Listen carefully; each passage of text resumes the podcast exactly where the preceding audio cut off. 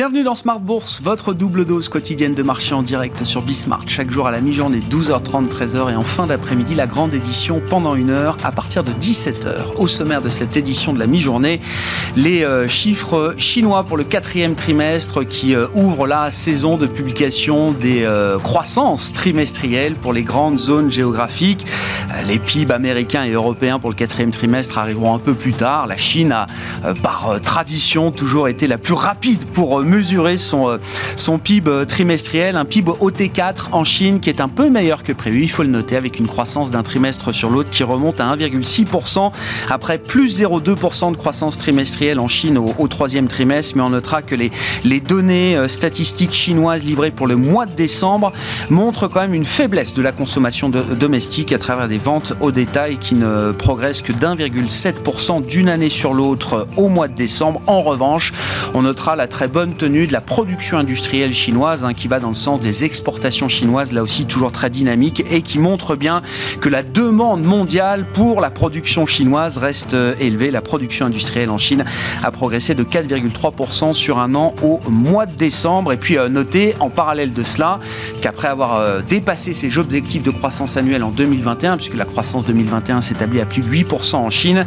les autorités monétaires décident d'apporter un nouveau soutien à la dynamique euh, actuelle de l'économie chinoise avec une banque centrale chinoise qui a annoncé la baisse de certains de ses taux directeurs, notamment une baisse de 10 points de base pour le taux euh, d'intérêt euh, moyen à moyen terme en Chine, ce qui n'était pas attendu par le marché, ce qui est un, coup de pouce à venir évidemment pour l'économie chinoise et pour la distribution de crédit en Chine. Voilà pour la situation macroéconomique du jour.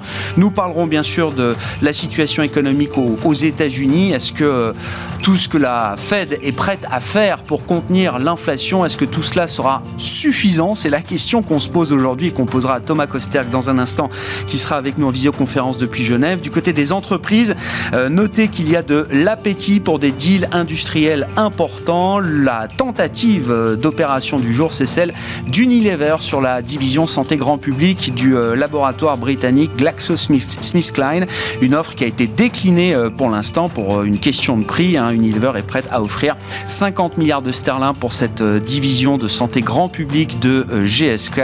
Une offre rejetée, donc je le disais, par euh, GSK qui confirme pour l'instant sa volonté de mettre en bourse cette activité cette année. Et puis comme chaque lundi, nous ferons le point évidemment sur les enjeux techniques de marché avec des indices qui sont revenus à la case départ vendredi dernier en clôture. On clôturait à Paris notamment sur les niveaux qu'on connaissait en, en début d'année pour le CAC 40. Où en est-on de la situation technique de marché? Réponse donc dans quelques instants avec Romain De Bourse Direct.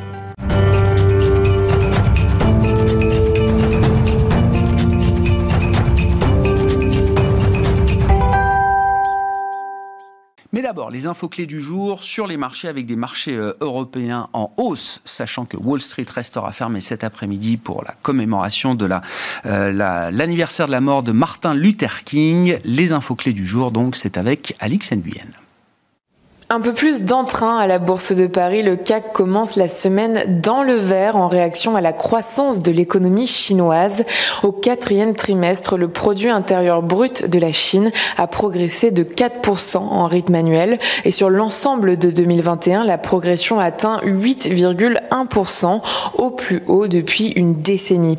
À noter en revanche que le rythme de croissance est le plus faible depuis un an et demi alors que les ventes au détail et la production industrielle ont déçu en décembre et puis euh, l'optimisme ambiant émane aussi euh, de nouvelles mesures de soutien de la part de la Banque populaire de Chine afin de relancer une économie meurtrie par les problèmes du secteur immobilier, euh, mais aussi par la politique de zéro Covid qui affecte la consommation et accentue les tensions sur les chaînes d'approvisionnement. Aujourd'hui, à l'occasion du Martin Luther King Day, Wall Street sera fermée. L'activité devrait être moindre.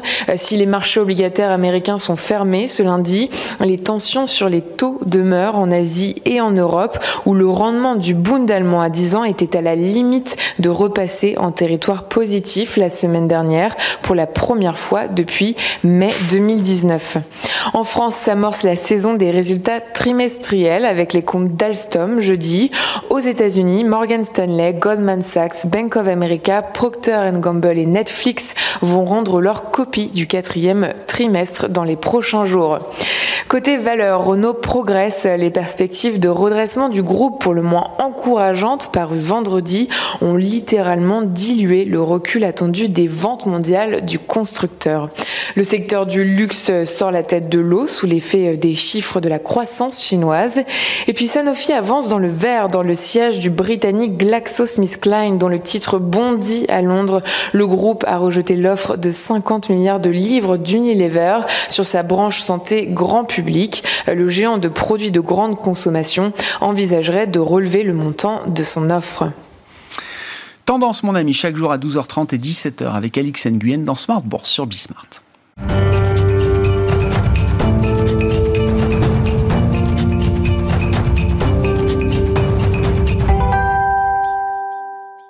Le plan de trading pour euh, éclairer les enjeux techniques de marché chaque lundi à 12h30 avec les équipes de Bourse Direct et Romain Dobré qui est avec nous en plateau évidemment. Bonjour Romain. Bonjour. Bienvenue membre de la cellule info d'experts de Bourse Direct. Les mouches changent d'âne. C'est ainsi que vous qualifiez la situation technique de marché euh, Romain avec des indices qui sont revenus à la case départ. Hein. je le disais vendredi en clôture, euh, le CAC autour de 7150 points, c'était le niveau de début d'année. Oui, tout à fait. Et 7153 euh, en fin d'année, 7143 vendredi soir, euh, avec une énorme rotation euh, à l'intérieur des indices. En fait, c'est ce qui se passe dans les indices et c'est ce qu'on pressentait, stock picking, qui était le, mot de l'année, et volatilité aussi, parce que des, écarts importants et brutaux déjà, avec, oui, des mouvements, des mouvements très marqués, vraiment, avec un secteur, les secteurs forts et tout ce qui était croissance, pour schématiser luxe et techno en Europe, en tout cas, qui ont été vraiment, vraiment vendus, et, et à l'inverse, des, des valeurs en retard euh, pour lesquels le, pari n'était pas qu'un pari de début mm. d'année, mais manifestement une intention d'investissement forte euh, qui ne se dément pas, même dans les mouvements de baisse, avec euh, la, plus emblématique, et on, les regardera toutes les deux graphiquement, ArcelorMittal qui a pris 15% depuis le début de l'année. Donc plus 15, moins 15 pour les deux, premières, les, deux extrêmes en, 15 jours, 3 semaines, c'est beaucoup. et surtout, c'est sur beaucoup, beaucoup de valeurs. Donc il y, a vraiment un mouvement fort et un mouvement hyper rapide qui laisse probablement pas la, possibilité, à, la possibilité à tout le monde de rentrer. En revanche, qui laisse un scénario ouvert et, qui en laisse pour tous les goûts. Euh, parce qu'on on a ce consensus acheteur de, de, valeur du luxe euh, qui se dit que sur repli, on paiera la croissance systématiquement parce qu'il faut le faire. Euh, et puis il y a les, acheteurs de value qui ont enfin leur moment et qui ben, sont en train de, de constater et déclencher un mouvement fort qui se déclenche. Donc, euh, c'est intéressant parce que 15% de baisse sur, euh, sur des valeurs du luxe, c'est déjà des opportunités d'achat pour euh, certains dans des perspectives stratégiques de moyen long terme. Et à l'inverse, je, dis n'importe quoi, 15% de hausse sur une valeur automobile ou sur une valeur bancaire, ça va non seulement attirer l'œil, mais ça va conforter certains acheteurs dans l'idée que ces positions, il faut les tenir encore quelques temps peut-être en ce début d'année 2022. probablement, en tout cas, ce sont des mouvements qui ne se demandent pas. si, si, quand, on, quand on regarde ArcelorMittal, elle des niveaux qu'elle n'avait pas débordé depuis 2012. Euh, c'est important, c'est un vrai signal. Il se passe quelque chose euh, de fort. Euh, sur l'automobile, de la même façon, avec des débordements de niveau importants. Là, on est un peu plus discriminatoire sur l'automobile parce qu'il y, a, y, a des mouvements qui sont moins forts. Valeo, par exemple, est moins forte que les autres pour l'instant. Alors peut-être qu'elle va décoller par la suite, mais pour l'instant, c'est moins le cas. Plastic Omnium aussi, par exemple. Mais en revanche, Plastique du Val-de-Loire explose depuis le début de l'année. Elle fait partie des plus fortes hausses du SBF 120. Renault, pareil, un intérêt qui ne se dément pas avec du volume. je pense qu'on oui, on cherche effectivement des affaires. Et là où on était capable de payer des valeurs assez chères et euh, de se dire euh, c'est peut-être moins le cas, comme le cash arrive toujours dans les portefeuilles et qu'il faut rentrer sur des nouveaux titres, euh, ce pari de début d'année, ça n'est plus uniquement un pari, c'est un, un, cas d'investissement. Le maître mot, hein, c'est dispersion plus que correction des indices. D'ailleurs, dispersion au sein des indices, au sein des secteurs également. Et donc, qui dit dispersion dit stock picking. C'est la logique de, de, marché qui prévaut en ce début d'année. Du coup, on peut peut-être passer rapidement sur les indices parce que quand on regarde le S&P 500 ou euh, le Nasdaq euh, américain, j'ai pas l'impression que la situation technique, la situation graphique ait beaucoup changé depuis une semaine euh, au final. Romain. Non, en fait, on a presque la meilleure nouvelle possible. On, se souvenait qu'il y avait des, alertes la semaine précédente. Vous avez le S&P en hebdomadaire sous les yeux, avalement baissier, invalidation de, la sortie du précédent trading range. Et là, on se retrouve dans la borne haute du trading range mmh. actuel, dans une grande bougie d'indécision qui est vraiment caractéristique. C'est un grand doji avec un tout petit corps au milieu et au milieu du trading range, mais dans la borne haute du trading range, j'ai symbolisé la médiane par le, tiret euh, vert à 4630 points. On est plutôt du bon côté de la barrière, euh, dans un signal qui est quand même un, signal d'arrêt dans la dynamique haussière que nous indiquait déjà la, bougie de la semaine précédente. Pour l'instant, c'est le meilleur possible euh, dans, ce contexte-là. On a quand même rompu la dynamique haussière de long terme et bah, ça illustre complètement cette, idée que c'est en dehors des, des indices qu'il faut regarder ou en tout cas sur les valeurs individuellement. Que dire du, Nasdaq? Alors avec le poids de la tech qui est un peu plus euh, souffert que le S&P ou le Dow Jones en ce début d'année euh, aux États-Unis? Ben, De la même façon, à minima, on va préserver en fin de semaine, à la dernière minute, vendredi soir, le canal haussier de long terme euh, qu'on avait rompu en début de semaine et on ne rentre pas dans le, trading range inférieur, on, ne rompt pas l'alerte de court terme en clôture hebdomadaire. Donc voilà, un, des, opérateurs qui se montrent prudents à l'entame des, publications trimestrielles. ce qu'on peut dire aussi, c'est qu'ils sont prudents, mais en termes graphiques sur les indices, ils sont pas très prudents en termes de couverture et euh, le, ratio de couverture est le, bémol euh, actuel sur le, sur le, marché. Euh, on a un ratio de couverture qui est assez bas. Les opérateurs ne se couvrent pas ou peu.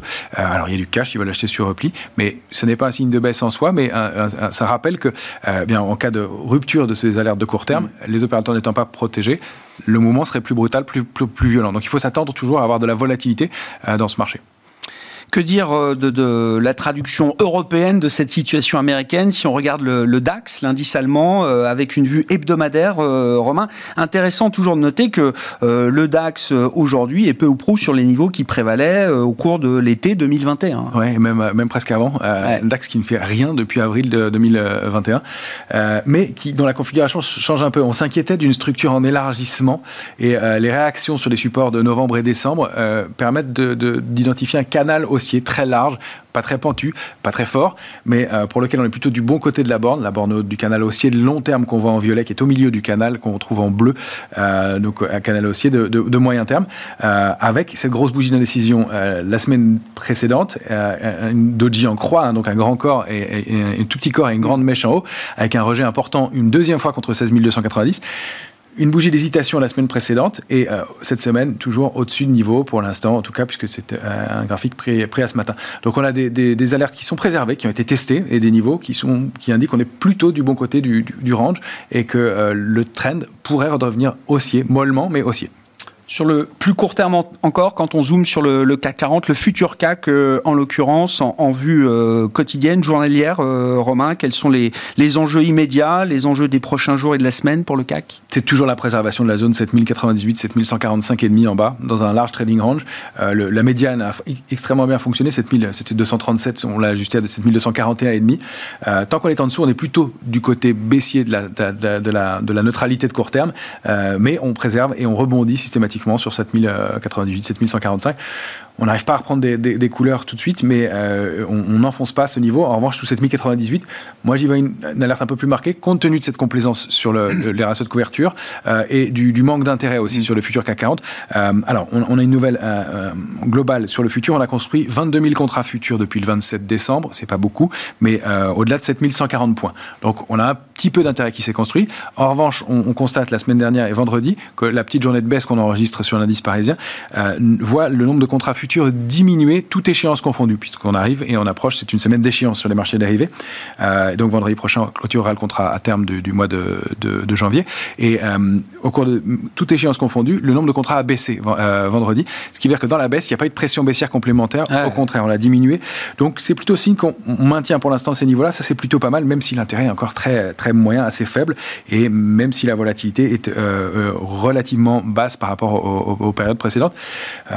Une complaisance à, surveiller. On sait que sous, euh, sous, sous, euh, donc 6000, euh, sous 7100, il y a toute la hausse qui s'était formée de 6828, 6860 jusqu'à 7098 n'était pas étayée. Elle s'était faite avec divergence, avec divergence de volume, divergence d'intérêt. Donc ça, il y, a, un trou d'air assez possible sous ces niveaux-là si on les rompt. Pour l'instant, ça n'a pas l'air d'être le, le cas. on rappelle que la grosse zone de densité, l'alerte de moyen terme en, option de vente, c'est 6006, 6007. Ça, c'est vraiment le niveau à préserver en cas d'accélération de, donc, on pourrait se permettre cette consolidation complémentaire et encore quelques pourcents sans que ce soit dramatique. Sous 6006, 6007, c'est beaucoup, beaucoup plus grave. Dans, les, actifs qu'on regarde, il euh, y, a sans doute une question sur le, dollar. Alors le dollar qui s'est apprécié de manière assez régulière et progressive euh, sur une bonne partie de l'année 2021. Euh, Est-ce qu'on a le début d'un phénomène inverse qui pourrait se, se, mettre en place hein? le, le, dollar recule depuis le début de l'année et on voit sur l'euro-dollar un niveau de 1,14 qui a été franchi notamment. Oui, on, avait indiqué hein, ce, franchissement important dans, le cours de l'année dernière, ce canal haussier qui s'est mis en place et une résistance importante à 96,60 sur lequel le, dollar index butait, d'où cette idée d'un rebond possible de l'euro à court terme. Il a eu lieu, on n'est pas allé chercher la cible qu'on avait indiquée à 1,1540, on, s'est arrêté un peu en dessous, euh, et on voit que le, support à 94,62 a, fait euh, office et que le, dollar index a rebondi assez rapidement dessus. Euh, donc on n'a pas de figure de retournement haussière dans l'immédiat, il va peut-être falloir quelques temps, mais ce canal a, l'air d'être toujours identifié par, par le marché, et donc le dollar index pourrait repartir à la hausse effectivement à l'assaut de sa cible de long terme située à 99,10 ce qui veut dire que l'euro pourrait corriger un peu euh, avec les conséquences que ça peut avoir sur euh, différents secteurs. Euh, oui, un euro plus faible, ça peut être bon pour certaines entreprises européennes. dont les exportatrices, dont, les, valeurs du luxe, qui, elles, sont eh ben, en correction assez marquée depuis, le, début de l'année. La pression retombe un petit peu. Je rappelle que c'est une journée off hein, pour les marchés américains aujourd'hui. donc sans doute moins d'activité, y compris sur la partie dollar. Et puis terminons avec le match que vous nous avez présenté en début d'entretien. Euh, euh, Romain, Arcelor, Hermès. Euh, c'est le match emblématique de ce, de ce ah, début d'année. Donc Arcelor qui est la valeur vedette, on va dire, au sein du CAC sur ces 15 premiers jours de, bourse. 15% de hausse depuis le 1er janvier et un débordement d'un niveau technique extrêmement important qui date de 2011-2012 et sur lequel on voit qu'Arcelor avait buté à 30-15 euh, au moins 4 ou 5 fois. Euh, et ça, c'est un graphique mensuel. Hein. donc chaque bougie représente un échec mensuel. On voit qu'ArcelorMittal n'a pas clôturé en mensuel au-delà de ces niveaux-là. Alors pour l'instant, le mois n'est pas terminé, mais euh, l'accélération haussière est significative, le mouvement est important, et puis on le voit sur tout le secteur. Hein. On disait qu'il y avait peu de logique sectorielle, reste quand même le secteur euh, de, des ressources de base, le secteur du pétrolier, les valeurs liées à l'énergie globalement, toujours les banques, l'assurance et l'automobile qui font partie des, secteurs très forts en ce moment. Et euh, ArcelorMittal est bien emblématique de, ce, de, ce, de cette hausse. Elle avait pris 50% l'année dernière, elle fait partie de la catégorie des valeurs qui avait pas mal progressé, mmh. stagné en fin d'année et qui repaye. Donc euh, l'une des catégories de valeurs qui plaide pour une hausse, du, une bonne tenue des marchés. À l'inverse, donc Hermès qui a été la star incontestée de 2021 au sein du CAC, je crois que ça a gagné 80% euh, le cours de bourse d'Hermès euh, l'an dernier, qui connaît un début d'année beaucoup plus compliqué. Hein. Moins 15% pour elle, depuis le 1er janvier, dans le même, dans le même délai, euh, avec une phase de correction très nette, hein, très marquée, euh, vague ABC, la dernière vague étant violente, et qui euh, réagit ce matin en tout cas sur un niveau de support important à 1290. c'est important à, plusieurs titres. Non seulement c'est une grosse zone d'alerte de, long terme et un niveau de support, la zone 1190-1290, et puis cette ligne de tendance haussière de long terme qu'elle est en train de tester. là, c'est un graphique hebdomadaire. Il faudrait préserver ce niveau-là pour que la, correction ne devienne pas plus, plus marquée. On sait qu'il y a un fort consensus acheteur de, ces valeurs de croissance sur repli. Oui. Euh, et, là, on a probablement des, niveaux d'entrée. On voit la réaction est assez, mm. assez rapide. Il y a d'ailleurs par ailleurs des divergences haussières à court terme qui indiquent que euh, ça peut être des points d'entrée. Alors, on n'a pas de figure de retournement haussière dans l'immédiat, mais la baisse éventuelle de l'euro pourrait porter ce genre de valeur-là et qui est, fait partie de la, troisième catégorie des valeurs, hein. celles qui euh, donc sont, enfin, corrigent pour l'instant, mais pourraient offrir des points d'entrée. et, l'autre étant que eh bien, les valeurs qui sont qui n'ont rien fait l'année dernière et qui repayent comme euh, Orange, euh, Danone, Thales, Airbus, ADP, Safran, qui, euh, elles, ne, font l'objet d'intérêt qui n'est pas démenti pour l'instant toujours des intérêts acheteurs des deux côtés hein, pour l'instant. Donc on verra comment ce match évolue. Hermès, Arcelor étant l'emblème voilà de ce, ce match de ce début d'année sur euh, sur les, différents types de valeurs euh, boursières euh, qui intéressent les investisseurs. On vous retrouvera vendredi. Ce sera effectivement l'échéance mensuelle, la première de cette année 2022, et vous serez avec nous évidemment à partir de 17h vendredi en plateau. Romain Dobré qui nous accompagnait, membre de la cellule info d'experts de Bourse Direct dans Smart Bourse à la mi-journée.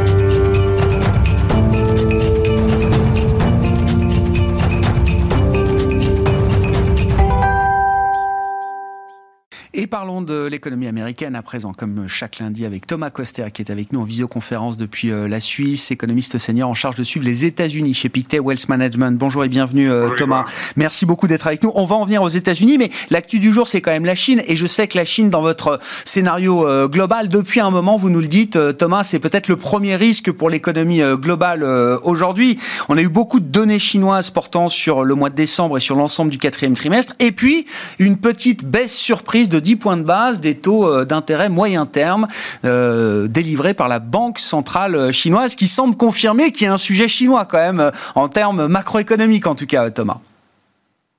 Oui, alors peut-être trois points hein, sur ces chiffres de croissance euh, chinoise. Premier point, c'est l'économie ancienne chinoise hein, qui tire la croissance. Et là, il y a quand même un, sujet, hein, puisqu'on parle vraiment des exportations. On a vu la balance commerciale chinoise qui est en fort surplus, d'ailleurs un record, euh, je crois, pour, les, pour, les, pour la balance commerciale.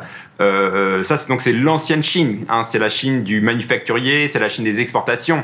Or, le problème, c'est que la Chine, la nouvelle Chine, hein, celle, puisqu'on devait y avoir une transition vers la demande intérieure euh, au détriment de la demande extérieure, et cette demande intérieure, bah, elle n'est pas au rendez-vous, puisqu'on a des ventes au détail au mois de décembre, donc comme vous avez dit, 1,7% euh, en glissement annuel, ce qui est euh, très, très bas. Donc là, il y a quand même un vrai sujet de cette transition économique mmh. chinoise qui a l'air d'aller plutôt en sens contraire. Deuxième point, il y a quand même un sujet immobilier. Alors, euh, la vue d'ensemble, c'est donc cet investissement dans l'immobilier qui est en baisse de environ 14% en glissement annuel. Donc, c'est très mauvais, même si en effet, les derniers chiffres là nous montrent peut-être un des signes de, stabilisation.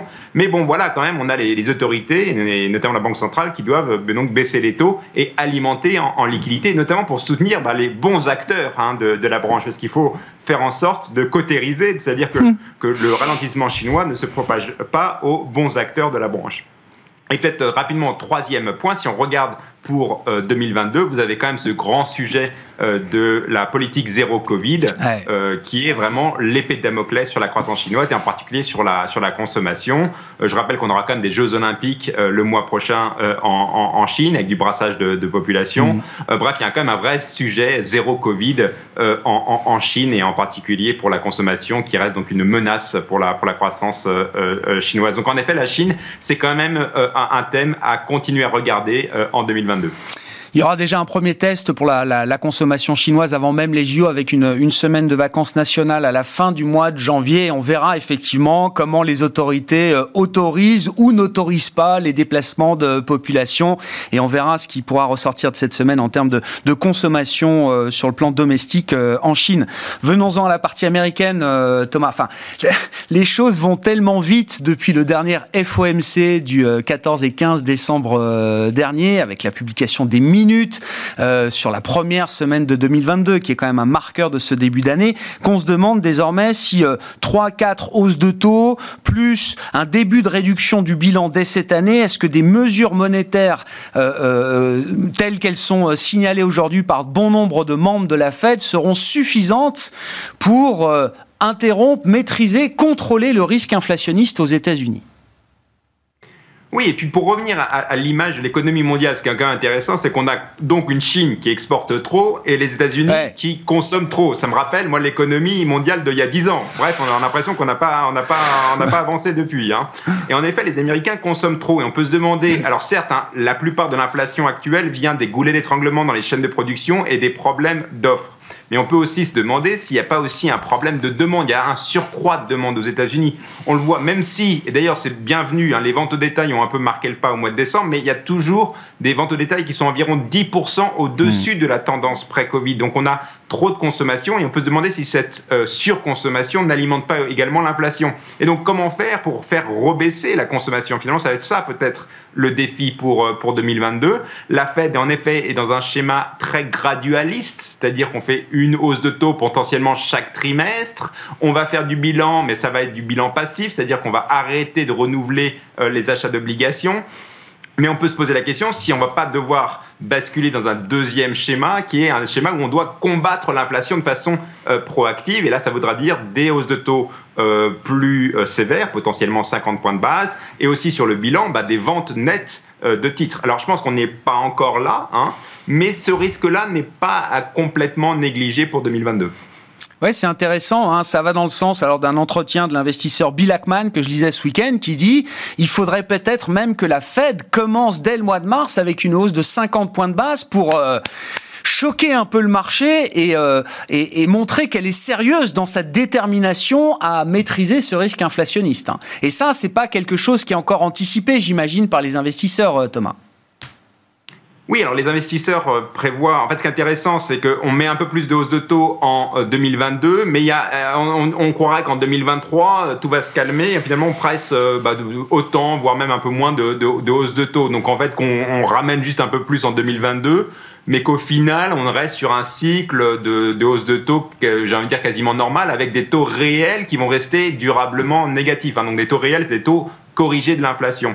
Et en effet, on peut se poser la question si ça va être vraiment le cas, surtout si la demande intérieure reste mm. forte. Si la demande intérieure reste forte et qu'on reste sur des niveaux 10% au-dessus des, des, de la tendance pré-Covid, il va se poser la question, en effet, s'il ne faut pas agir davantage sur cette demande. Et là, ça va être un vrai dilemme pour la Banque centrale, c'est est-ce qu'on peut vraiment arriver à un atterrissage en douceur hmm. ou euh, est-ce qu'il ne faut pas, euh, en, appuyant sur le frein, bon, la, la, la, voiture ne va pas aller dans le, dans le décor. Ça va être le vrai dilemme pour, le, pour, la, pour la Banque centrale. Alors, on n'est pas encore là, mais on, a, voilà, on a quand même un, un ce scénario de risque qui, quand même, a tendance à prendre de l'ampleur. Hein.